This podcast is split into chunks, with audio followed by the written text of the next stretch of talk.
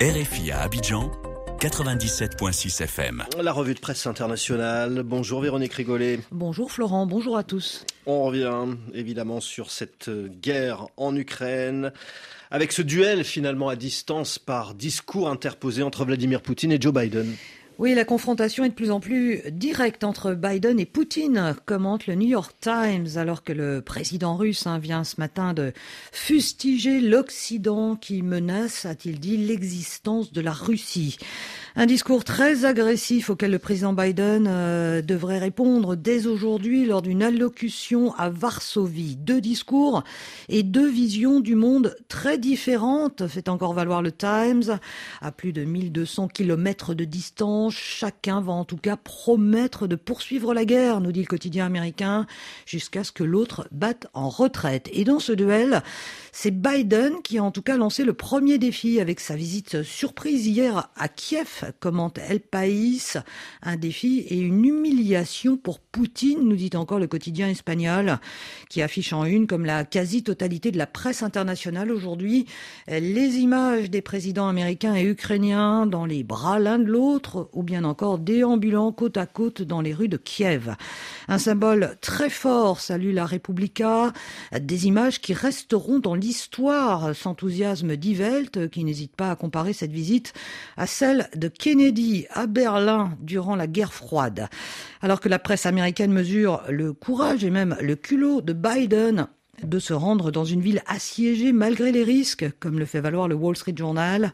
Et eh bien de son côté, la presse russe, elle ironise sur la mise en scène de cette euh, visite, avec même euh, des effets sonores. Rail la Konsomoloskaya Pravda, avec, euh, dit-elle, des sirènes d'alerte déclenchées pour le spectacle, alors qu'aucun raid aérien n'a eu lieu hier à Kiev, assure le quotidien russe, puisque Biden avait prévenu le Kremlin de sa visite et qu'un pacte de non-agression avait été En tout cas, cette confrontation de plus en plus directe entre les États-Unis et la Russie. Véronique inquiète la Chine. Oui, la Chine qui s'inquiète d'un conflit ukrainien qui s'intensifie et devient même, je cite, hors de contrôle, rapporte le South China Morning Post. La visite de Biden hier à Kiev risque bien de déclencher une riposte plus violente de la part de la Russie.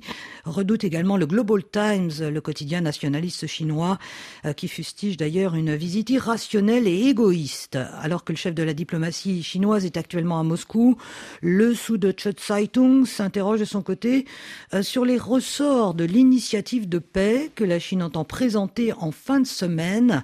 Un plan de paix qu'il faudra examiner, estime le Times, car il pourrait subordonner, dit-il, eh bien, toute aide matérielle de Pékin à la Russie à sa volonté de négocier une possible sortie de crise. La Chine, comme l'OTAN, sont en tout cas déterminés à ne pas permettre une escalade mondiale du conflit ukrainien, analyse encore le quotidien britannique. Et en marge de cette guerre en Ukraine, Véronique, il y a toujours un doute sur la participation des athlètes russes aux, prochains Jeux olympiques d'été à Paris. Oui, alors que les autorités ukrainiennes exigent, exigent toujours l'exclusion des sportifs russes et biélorusses des JO tant que la guerre d'agression de la Russie fait rage, rapporte le Frankfurter Allgemeine Zeitung. Une trentaine de pays dont la France, la Grande-Bretagne et les États-Unis ont en tout cas demandé hier au CIO des clarifications sur la neutralité exigée comme condition pour la participation des sportifs russes, souligne le Guardian, le quotidien britannique qui explique que le CIO propose eh bien, un retour hein, des Russes sous drapeau neutre à condition, je cite, euh, qu'ils pas activement soutenu la guerre en Ukraine. Une définition de la neutralité euh, qui manque de clarté, nous dit le South China Morning Post, qui note néanmoins eh euh, qu'aucun de ces pays signataires n'appelle en tout cas au boycott des Jeux.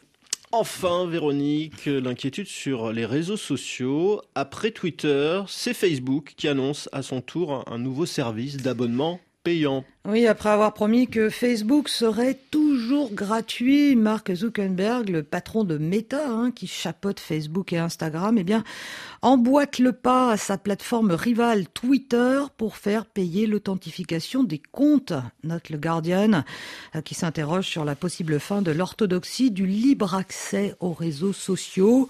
Un passage à des plateformes payantes, hein, vivement dénoncé en tout cas dans la presse, à l'instar du temps, euh, qui fustige un véritable mépris des utilisateurs. Jusqu'à présent, nous dit le quotidien suisse, les services étaient gratuits car nous étions le produit à vendre aux annonceurs. Désormais, nous restons le produit, mais tout en payant. C'est une véritable double peine, fustige le temps.